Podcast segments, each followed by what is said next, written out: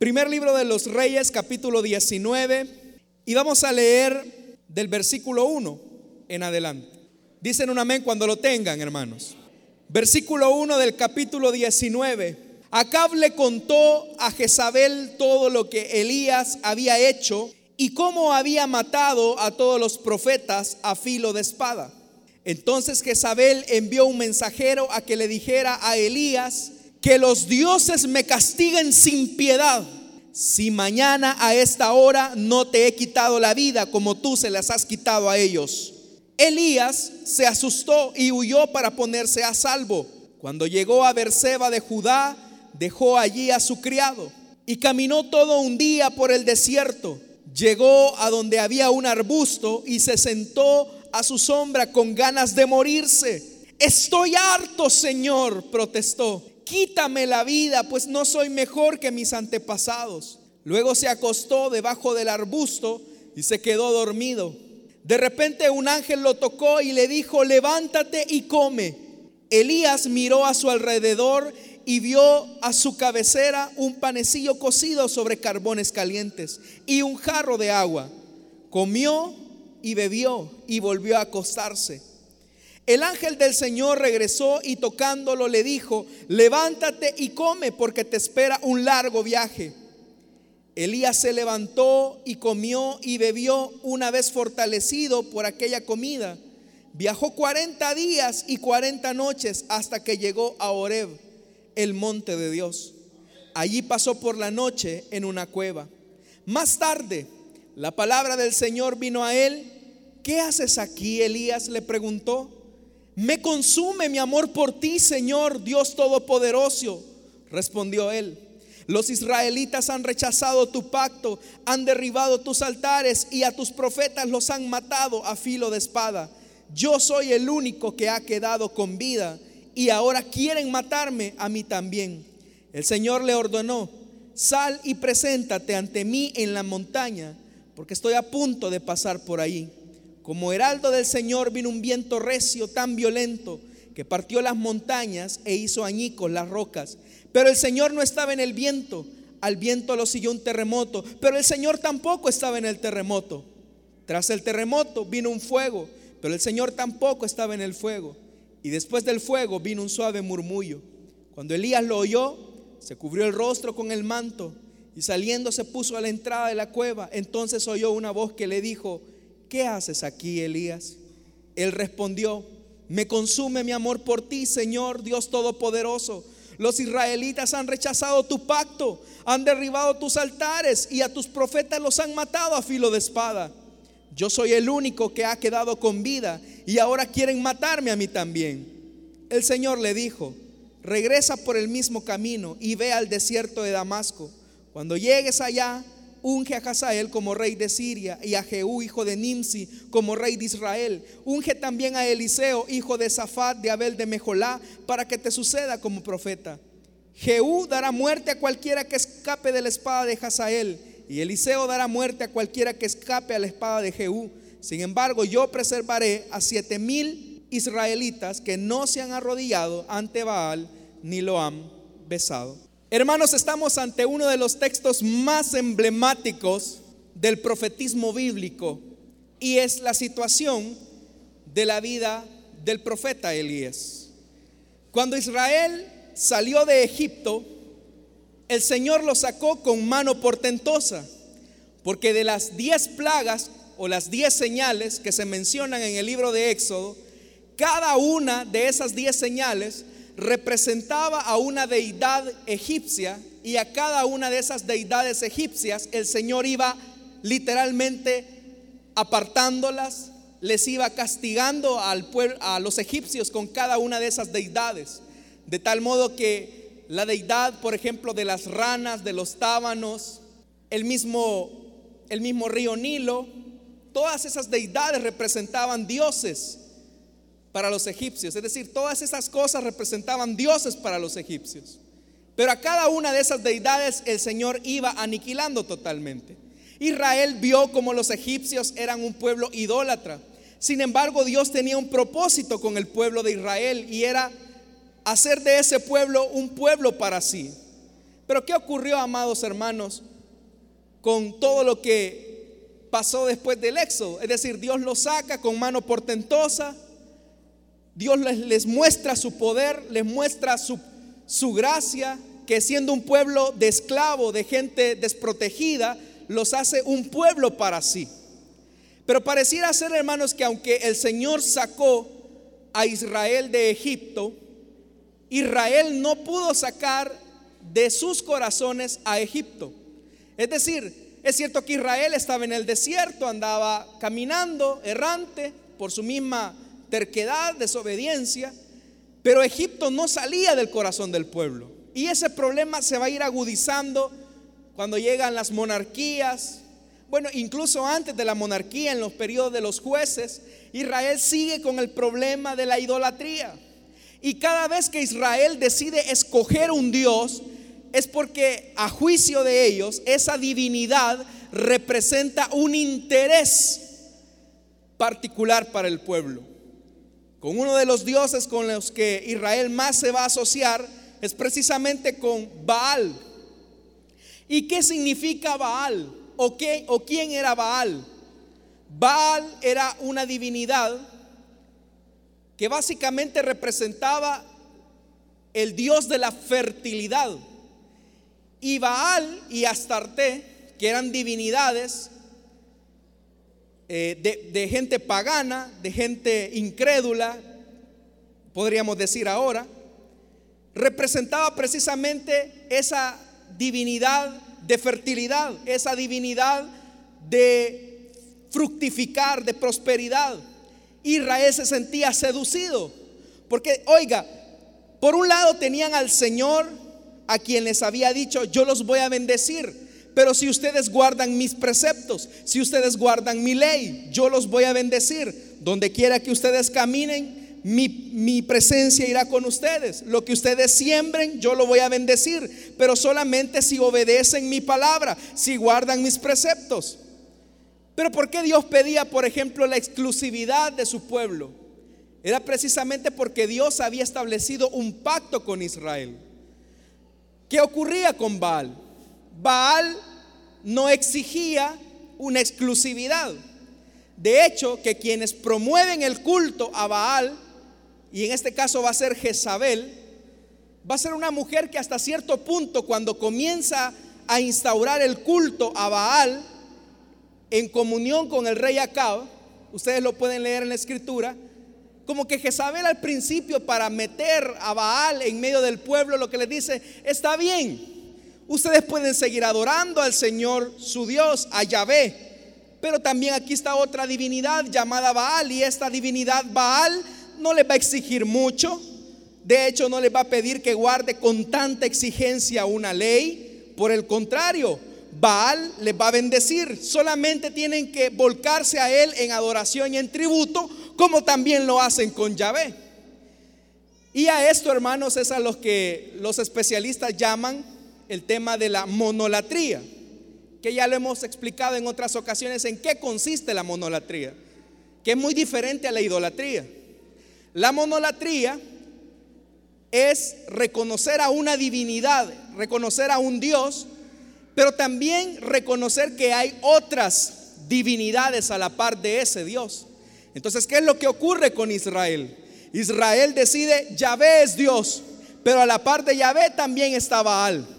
Y por eso es que cuando se da el suceso del monte Carmelo, Elías le dice constantemente al pueblo, oigan, defínanse a quién van a servir van a servir a Baal, sírvanlo. Si van a servir al Señor, sírvanlo. Pero ¿qué es lo que Dios está pidiendo ahí? Está pidiendo una exclusividad. Pero ¿por qué el pueblo, hermano, se sentía atraído o tentado a Baal? Porque era un Dios o era una divinidad que no les estaba exigiendo más que la adoración, el culto, y esa exigencia, alguien podría decir, y a cambio de esa exigencia, el pueblo va a ser bendecido por Baal. Porque Baal representaba el Dios de la fertilidad y ese Dios de la fertilidad iba a enviar la lluvia. Y es ahí donde irrumpe el hombre de Dios. Es ahí donde el hombre de Dios aparece, Elías. Y se acerca a Acab y le dice, Acab, como tú has decidido poner toda tu confianza en Baal, te digo que durante los próximos años, a no ser que yo lo diga, lluvia no va a caer del cielo. Era un desafío contundente. Pero ¿por qué se da ese desafío? Porque lo que Elías quería demostrarle a Acab es que no existe otro Dios sobre la tierra sino el Señor que está sentado en su trono de gloria. De Él solamente puede provenir la lluvia, la fertilidad y la prosperidad. Eso es lo que ocurre. Entonces efectivamente Acab se confió, este sabe ser un loco que salió por ahí y no le prestó mayor importancia. El punto es cuando van pasando los años y la lluvia no cae. Y los sacerdotes, los profetas de Baal, incluida la misma Jezabel, comienzan a, ofrecer libaciones, a ofrecer holocaustos a Baal y el Dios de la supuesta fertilidad no les provee nada. No ocurre nada. Hasta que llega el suceso que usted ya conoce en el Monte Carmelo. El desafío de Elías de decirle al pueblo, ha llegado el momento, pueblo, que ustedes se definan a quién van a servir. Si van a servir a Baal porque consideran que Él es el Dios de la fertilidad, el Dios que puede enviar la lluvia, el Dios que puede hacer que sus cosechas se multipliquen, o el Dios de Israel que les está pidiendo santidad, obediencia a su palabra, y que como consecuencia de la obediencia que ustedes expresen a ese Dios, Él los va a comenzar a bendecir. Y eso es lo que ocurre en el Monte Carmelo. Llega el momento, usted conoce el relato. Dice que 850 sacerdotes, bueno, profetas, perdón, de Baal, comienzan a levantar su altar y sobre él el sacrificio. Y la prueba era sencilla. El Dios que consuma lo que está en el altar, ese es el Dios verdadero, es el Dios de la fertilidad. El Dios que lo haga es el Dios verdadero. Y efectivamente, ahí estaban los hombres de Baal Estaban gritando, estaban literalmente alzando su voz diciendo, oye Baal, envía tu fuego. Pero dice la Biblia que entre más gritaban, el cielo se parecía que ni siquiera un fósforo se encendía ahí. Nada. llegó el momento de la desesperación y ustedes lo saben. Y ellos comienzan a herirse, comienzan a lacerarse y comienzan a gritar, Baal, respóndanos. Y a todo esto el pueblo de Israel estaba en las orillas, estaba observando lo que estaba ocurriendo en el Monte Carmelo. Pero viene Elías y se le sale quizás un poco lo salvadoreño. Le dice Elías, se ha de haber dormido Baal. De seguro anda haciendo un mandado y por eso no les oye. Y ellos se sentían más frustrados al ver a ese hombre que les decía eso. Porque parecía ser que Baal no les escuchaba. Hasta que un momento en que se cansaron. No dijo, no nos responde Baal. Ocurrió el caso de Elías, le tocó el, turno a Elías. Y dice la palabra del Señor que Elías también construye un altar. Levanta 12 piedras. Y vea que el número 12 es muy simbólico en la Biblia. Pero aparte de esas 12 piedras que él levanta para construir el altar, dice la Biblia también que no solamente coloca el leño donde se iba a ofrecer el sacrificio, sino que aparte de eso, hace algo ilógico, algo que humanamente alguien podría decir, a Elías sí que se le pelaron los cables, pudo haber dicho algo. Mandó a que le echaran cierta cantidad de agua y le echaban una, dos, tres, cuatro, hasta doce recipientes con agua. Han de haber sido algo así como una especie de barriles. Y mojado el sacrificio, uno diría, de verdad que si Yahvé o el Señor es el Dios de Israel, Él tendrá que consumir todo esto. Y dice la Biblia que ni bien estaba comenzando Elías a orar cuando dijo, Señor, aquí está tu pueblo, demuestra que tú eres el único Dios vivo y verdadero. Y ni bien había terminado cuando fuego del cielo consumió, dice la Biblia, hasta las piedras. Ese era el momento más alto en el ministerio de Elías. Es el momento donde uno podría decir, qué barbaridad. El Dios que pudo resolver un problema que aparentemente parecía complicado, el Señor en, en cuestión de segundos logró pronunciar quién era el único y verdadero Dios. Pero uno podría decir, eso va a motivar al pueblo de Israel para que se vuelva a su Dios. Pero dice que no terminó todo eso ahí, sino que viene Elías y manda llamar a todos esos profetas y los manda degollar a todos. Y ese era el momento más cúspide. Elías estaba en la montaña en todo el sentido de la palabra, de su ministerio. Y alguien podría decir, ahí se va a producir un arrepentimiento del pueblo, porque el pueblo mismo estaba viendo que el verdadero Dios es el Dios de Israel y no otra divinidad. Pero ¿qué ocurre? Cuando el rey Acab, que también había presenciado el suceso, ve lo que ocurrió, va y se lo cuenta a su mujer, Jezabel. Y Jezabel cuando escucha que era la promotora del culto a Baal, manda mensajeros, y es lo que hemos leído esta tarde, y le dice, que los dioses me castiguen sin piedad, si mañana a esta hora no te he quitado la vida como tú se la quitaste a ellos. El mensaje era contundente. Ahora uno diría, Elías a lo mejor no, no va a tener miedo porque si Dios había demostrado quién era el verdadero Dios, él no se iba a amedrentar. Pero vea hermanos que en esa situación de Elías, que era un éxito, que era un momento de mucha gloria para su ministerio, uno pensaría que, que Elías iba a tener una fe más resuelta, o al menos que sus convicciones no iban a ser sacudidas, o lo que es más, no se iba a dejar intimidar por las palabras de esa mujer. Pero ¿qué ocurre? Elías tiene miedo, y uno se pregunta, ¿cómo es posible que Elías no le tuvo miedo a, todo un, a toda una nación que se había volcado a lo que nosotros llamamos como la idolatría?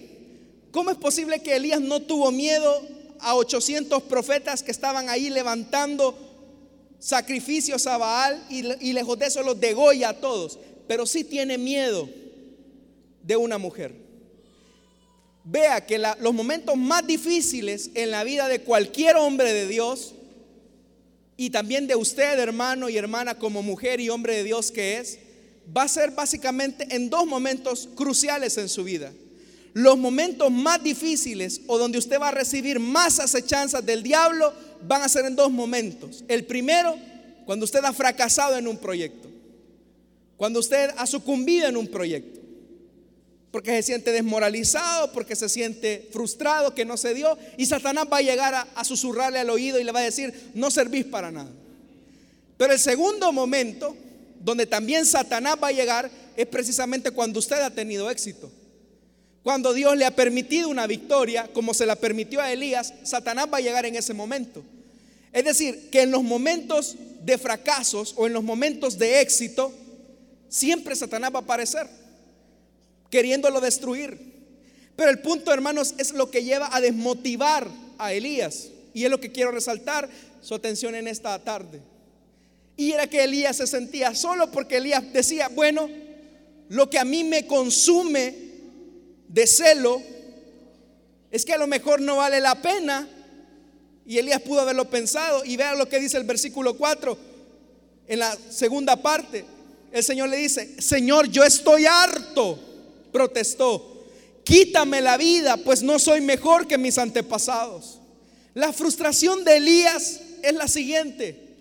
¿Valdrá la pena vivir una vida de integridad, una vida de obediencia a la palabra de Dios y que como resultado de esa obediencia a la palabra de Dios, la garantía que se me está ofreciendo es que se me va a matar a la mañana siguiente? Mientras que todo el pueblo de Israel que ha decidido vivir en una decadencia, religiosa, social y han abandonado al Señor, están cómodos en sus casas. Vea qué paradójico. Uno podría decir, ¿será que verdaderamente vale la pena vivir una vida de integridad, una vida de rectitud delante del Señor? Porque los que viven una vida de rectitud y una vida de integridad son los que están sufriendo persecución, son los que están sufriendo hostigación de las autoridades, en este caso de Jezabel y Acao. Y eso es lo que pesaba sobre Elías. Y lo que Elías pensaba es que él estaba solo. Hermanos amados, vivimos en un mundo donde la iglesia muchas veces, y hablo de la iglesia verdadera, la iglesia lavada con la sangre de Cristo, que sigue promoviendo los valores cristianos, que sigue promoviendo la santidad, que sigue promoviendo la verdad, que sigue promoviendo la justicia, se puede llegar a sentir como Elías. Usted sabe, vivimos en un mundo religioso como también lo vivía Israel. Israel, el tema de Israel no era que Israel no era un, un pueblo religioso, lo era. Pero lo que sucede en Israel, amada iglesia del Señor, es que ellos tenían un corazón dividido. Por un lado, amaban al Señor, decían ellos, o al menos lo expresaban culturalmente. Pero también por el otro tenían a Baal, que Baal representaba la fertilidad.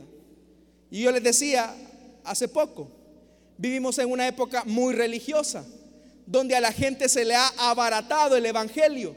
Y a lo mejor la gente ya no adora a Baal, pero a lo mejor su nuevo Baal es un evangelio adulterado, es un evangelio muy, sí, muy adulterado, donde ya no están las exigencias de vivir en santidad, donde ya no hay una vivencia real por la palabra del Señor, donde por ejemplo usted encuentra iglesias donde el pastor ya va por su tercera mujer y la gente lo sabe y dice, no, él es el pastor, es el hombre de Dios, no hay que criticarlo. Y usted sabe, hay gente así. ¿Y qué ocurre? Como el pastor es así, la gente comienza a reproducir el modelo del pastor. Entonces se, da, se, dan casos donde el diácono se mete con la diaconisa, donde por ejemplo en la misma iglesia a veces hay escándalos de abuso sexual. Y uno podría decir, ¿y esta es la iglesia del Señor? Una iglesia manchada por el pecado. Yo recuerdo en una oportunidad, yo escuché a un pastor de jóvenes, obviamente no de nuestra iglesia, de otra congregación. Y él me decía lo siguiente, ¿sabes Jonathan? Me decía, como yo sé que los muchachos no se van a poder controlar sexualmente. Eso es mentira de que los jóvenes van a llegar vírgenes al matrimonio. No hay que decirles eso. Esas son, anti, eh, son cosas muy anticuadas para el púlpito. ¿Sabes lo que yo he comenzado a hacer con mis muchachos de la iglesia? Me decía él. Yo les he comenzado a dar clases de orientación sexual. ¿Y sabes en qué consisten las clases de orientación sexual? Que el pastor de jóvenes les enseña a los muchachos a cómo usar el condón. Y les dice, en vez de que vayan a embarazar a una muchacha, siempre lleva un preservativo en tu cartera. Y ese era el pastor de jóvenes. Entonces dice que tenía casa llena, los jóvenes llegaban. Y mire, me decía, en la iglesia no hay embarazos. Sí, pero hay un atajo de sinvergüenzas con el nombre de creyentes que literalmente están en constante fornicación. Pero esa no es la iglesia del Señor. Pero ¿qué ocurre, por ejemplo, con iglesias como estas que le estoy mencionando? Que han comenzado a diluir el mensaje. Que han comenzado literalmente a adulterar la palabra. Porque dice, hermano, ¿qué es eso que le vamos a estar pidiendo a la gente que tenga una vida de santidad? No, no, no, no, no, no. La vida de santidad, eso tal vez era en otra época donde vivíamos con menor tecnología. Pero ahora en tiempos modernos, hermanos, no podemos estar hablando de santidad o que los jóvenes se guarden en pureza. La misma situación era acá. Pero eso sí, que la gente venga a la iglesia. Entonces, ¿qué ocurre? En nuestro país hay muchas congregaciones que son más club social, donde la gente llega a depositar su fe de día domingo y hacer únicamente un acto de presencia. Y a lo mejor hay personas que viven en integridad su fe y dicen, qué barbaridad. Se sienten solas, se sienten que van quizás como entre, contracorriente, porque a lo mejor estas personas están dejando mucho que desear. Pero la palabra del Señor nos dice, nos manda, sed santo pueblo mío, como yo soy santo, dice el Señor. Aquí no puede usted diluir el mensaje. No lo puede hacer, porque si el Señor exige santidad, espera que también nosotros vivamos vidas íntegras. El mensaje del Evangelio es el mismo. El mensaje del Evangelio no ha cambiado. Lo que ha cambiado son los, sus mensajeros. Son hombres, profetas de Baal, que han querido pintar su evangelio de Baal, pero lo que están adorando realmente es a un Baal. No tienen al Dios vivo y verdadero. Y hoy el Señor les dice en esta tarde, y también nos dice a nosotros, iglesia, definámonos. Si hemos decidido llevar una vida religiosa, ese no es el Evangelio. Si hemos decidido llevar una vida doble, una vida inmoral, donde a lo mejor tenemos privilegios, tenemos cargos dentro de la iglesia, pero donde llevamos vidas dobles, donde nosotros tenemos cosas ocultas de las cuales nos daría pena quizás hablar en público. Esa no es la iglesia santa, esa no es la iglesia pura que el Señor vino y que vendrá a traer en los postreros días. Y esa es la preocupación de Elías. Elías dice, yo estoy solo. Yo estoy solo, Señor. ¿De qué sirve haberle demostrado a Israel que tú eres el Dios vivo y verdadero? ¿Qué experiencia más fenomenal es que fuego literalmente haya consumido el altar? Que dice la Biblia que hasta las piedras fueron calcinadas. Pero esta gente sigue dura. Y Elías entra en una depresión. Elías se deprime porque ve la decadencia del pueblo. Y eso es lo que ocurre a veces. Cuando a veces en la misma iglesia hay malos ejemplos hermanos que golpean a sus esposas, hermanas que literalmente son infieles a sus esposos, muchachos que se meten con las servidoras, que viven en una vida de fornicación, que viven en una vida constante de lascivia, que a lo mejor, a lo mejor el esposo dice, no, yo le cambio hasta la contraseña del celular para que mi esposa no vea lo que ando. Pero ¿por qué vivimos una vida doble? Porque pensamos que ese es el Evangelio. Porque creemos que, mire hermano, si todos ahora son así, le digo algo, todos acá podríamos tener gripe, por, decirle algo. Pero si aquí hay una persona que no tiene gripe, a lo mejor el que no tiene gripe se siente raro y dice, qué barbaridad, quizás yo soy el raro, el único que no tengo gripe. Pero quiero decirle algo, las mayorías no siempre tienen la razón. Las mayorías, el que, la, la masa, la mayoría, viva una vida desenfrenada, vida, viva una vida sin principios, no significa que eso sea lo normal, que eso sea lo correcto. No es normal, amada iglesia del Señor, que tengamos púlpitos donde los predicadores llevan vidas inmorales y dobles. No es normal. No es normal que en la iglesia del Señor se siga diciendo la santidad es algo para el pasado. El tema de la vida íntegra, eso es algo que ya no nos interesa a nosotros.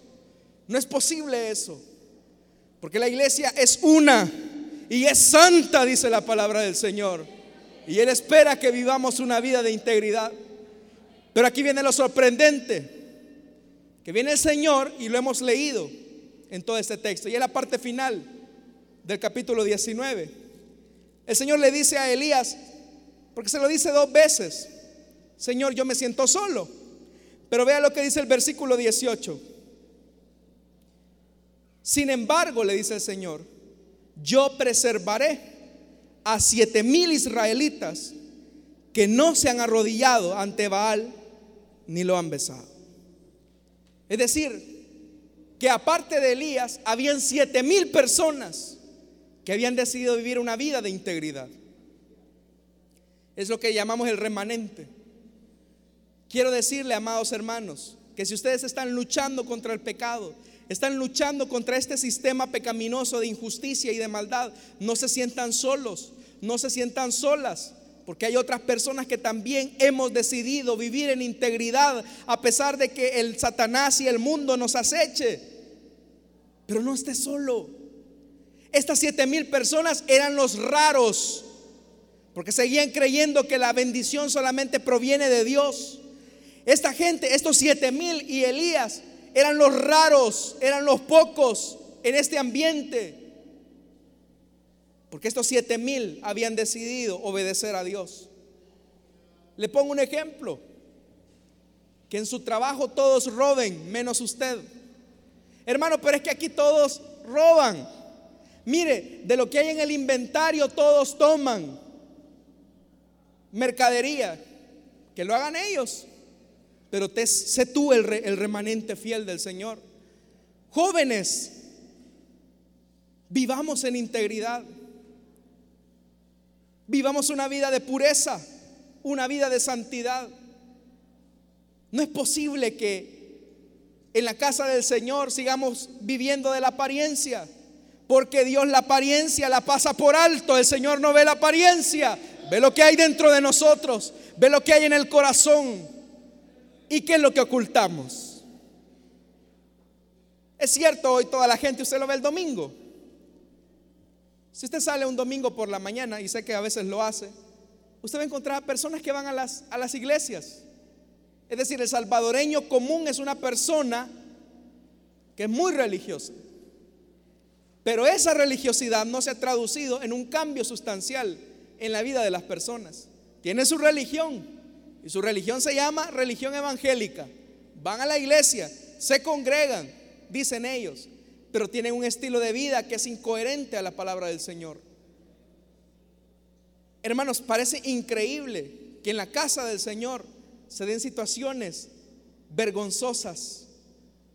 Porque hay gente que literalmente ha pensado que esta es una religioncita barata. Déjeme decirle que no.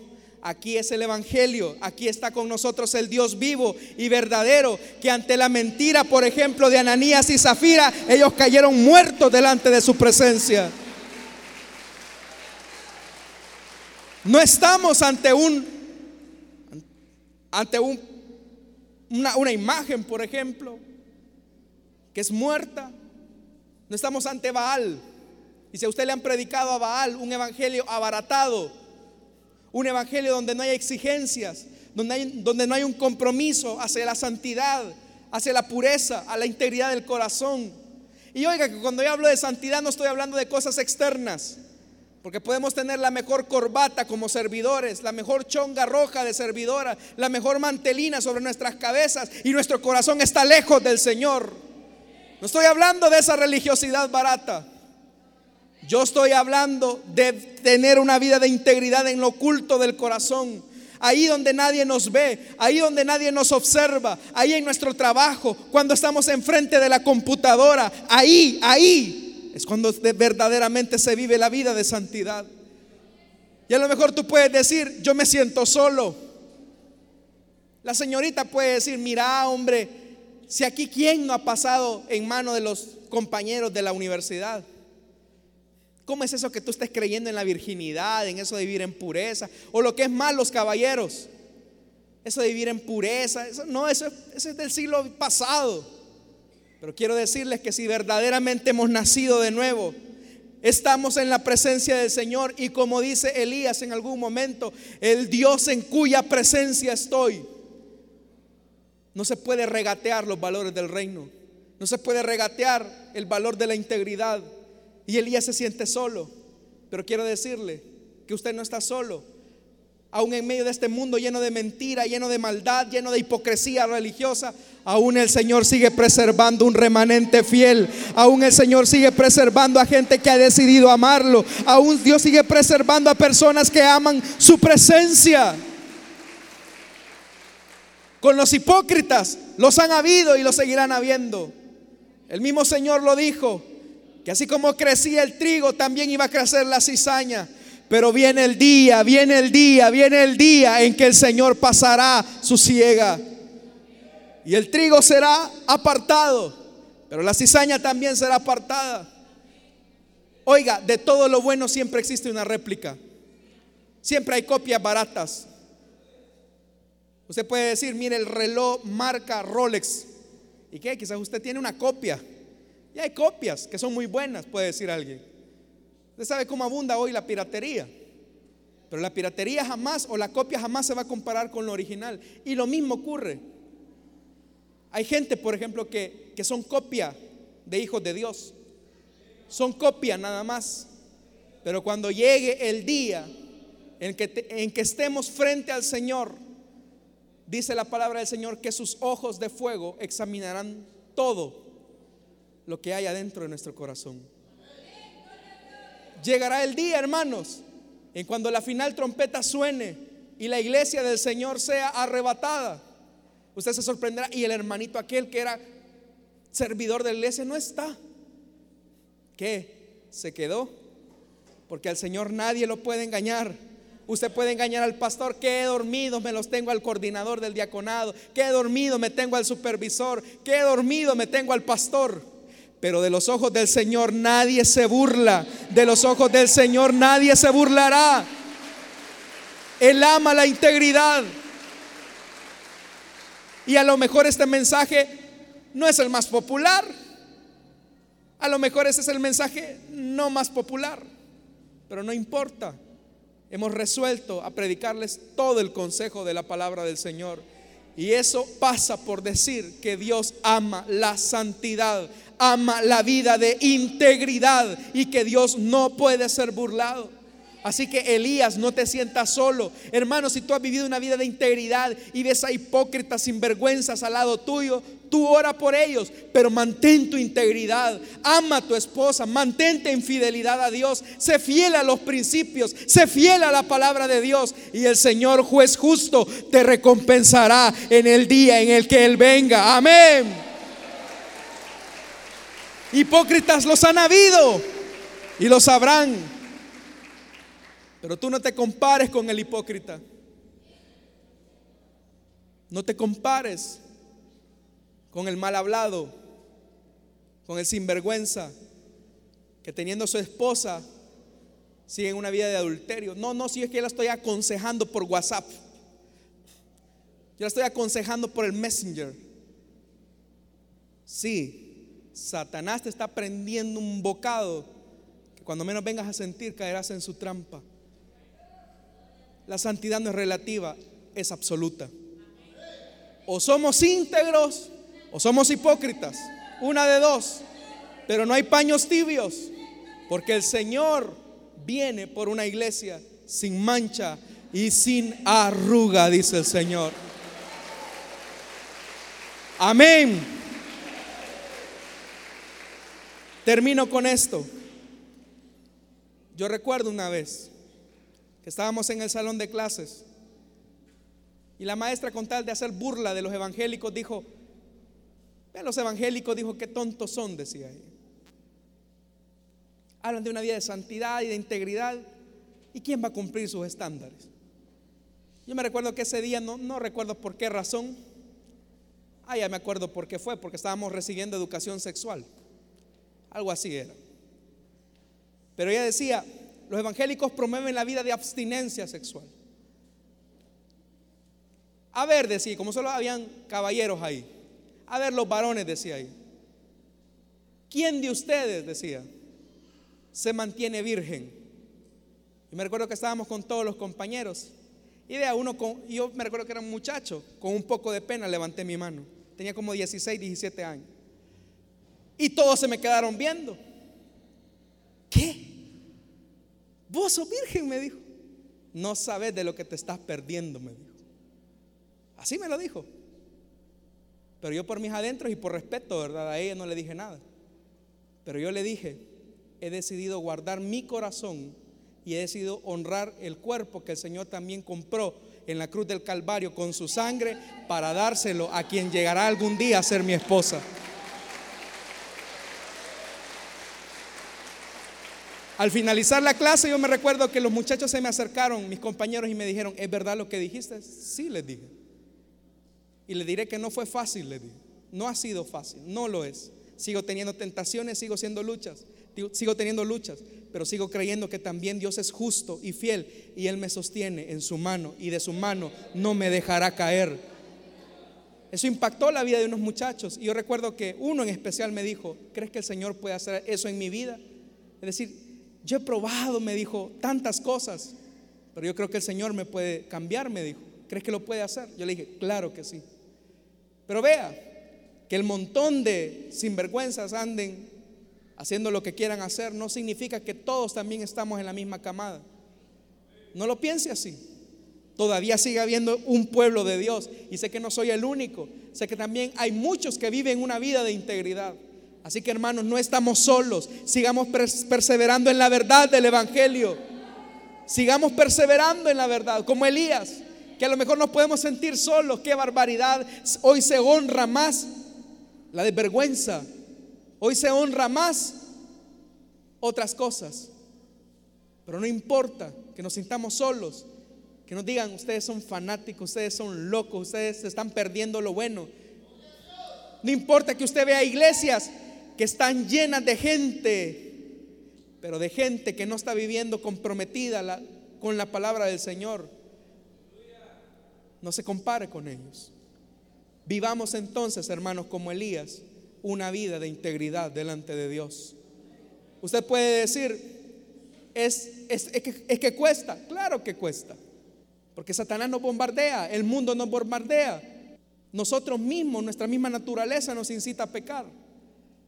Pero si creemos en el poder de Dios, en la fuerza del Espíritu Santo y en el Señor que nos dice, mucho camino te resta, sigue adelante. Sigue adelante, iglesia. Sé único, sé única. Cuídate, cuida tus valores. Vamos a orar esta tarde. El Señor ama la integridad. Y aunque quizás hayan muchos que hayan diluido el Evangelio, hayan sustituido a Baal, hayan hecho de un Baal evangélico un Dios de la prosperidad. Y hoy en las iglesias se predica muchas veces de un montón de cosas, o se habla de un montón de cosas, menos de la palabra del Señor, menos de aquello que nos dice, vive una vida de integridad, ama la integridad en el secreto. Les digo, no se sientan solos y solas, iglesia del Señor, ustedes pueden lograr mucho. No tengo mucho tiempo, pero si hay acá hermanos y hermanas que se han alejado del Señor, que sienten que su vida ha sido una vida inmoral, doble. Ustedes pueden considerar y decir, nadie es perfecto. Te quiero decir algo, nadie es perfecto, pero Dios al que llama perfecciona. Así es que si tú has decidido vivir una vida de integridad, pero quieres también entregarle tu vida a Jesús, esta es la oportunidad para que tú le abras tu corazón. Y no será fácil, pero con su ayuda Él te sostendrá. Hay alguien acá esta tarde que decide entregarle sinceramente su vida a Jesús. Que decide decirle al Señor, yo quiero que mi vida cambie. Porque a lo mejor he sido no coherente con el mensaje de la palabra. Todos me ven como un hermano, como una hermana, pero yo sé lo que hay por dentro, que hay pecado, hay maldad. Dios me reprueba. Si tú sientes que Dios te reprueba, esta es la oportunidad para que tú te pongas a cuentas con el Hijo de Dios. No te hablamos de un cambio de religión, te hablamos de un cambio de iglesia. Estamos hablando de recibir a Jesús como Señor y Salvador. Si hay alguien acá esta tarde que desea ponerse en comunión con el Señor porque se ha alejado, le invito a que se ponga de pie. Que sabe que su vida no ha sido una vida íntegra delante de Dios. Si hay alguien acá esta tarde que desea entregarle su vida a Jesús, que desea decirle al Señor, Señor, mi vida no ha sido una vida correcta. Si no lo hay, vamos a orar a los oyentes de la radio, aún hay integridad, aún se puede vivir en fidelidad. Y sabe, vivimos en un mundo lleno de pecado. Aquí hay una vida, Dios le bendiga. Hermano diácono, por favor. Pero también a los oyentes de la radio, usted puede decir, mire, hay tanta hipocresía en la iglesia. Por supuesto que la hay. El Señor Jesús dijo que había cizaña en medio del, trigo. Pero usted no se fije en la cizaña, fíjese en el trigo que es limpio, es puro. Y sabe, seguimos teniendo presiones, pero el Señor nos puede bendecir. Así que le animo a que ahí donde está usted también reciba a Jesús. Queremos saber de usted y si se puede comunicar con nosotros, con gusto le atenderemos. Vamos a orar esta tarde por esta vida. Padre que estás en los cielos, te damos las gracias Señor por esta vida que ahora ha decidido entregarse Señor a ti. Gracias Señor porque tú permites y le permites a Él el milagro del nuevo nacimiento. Señor, te pedimos en esta hora que tú lo bendigas, lo perdones, lo justifiques. Te pido Señor en esta hora que tú le des de tu gracia, tu perdón y la sangre de tu Hijo Jesucristo pueda ser, Señor amado, la que esté intermediando en Él. Gracias Señor porque tú entras hoy a su vida y tú, Señor, ya lo tenías predestinado desde antes de la fundación del mundo. Gracias, Señor, por el perdón que tú otorgas a esta vida. A tu iglesia, ayúdanos a ser íntegros en todo lo que hagamos. En el nombre de Jesús. Amén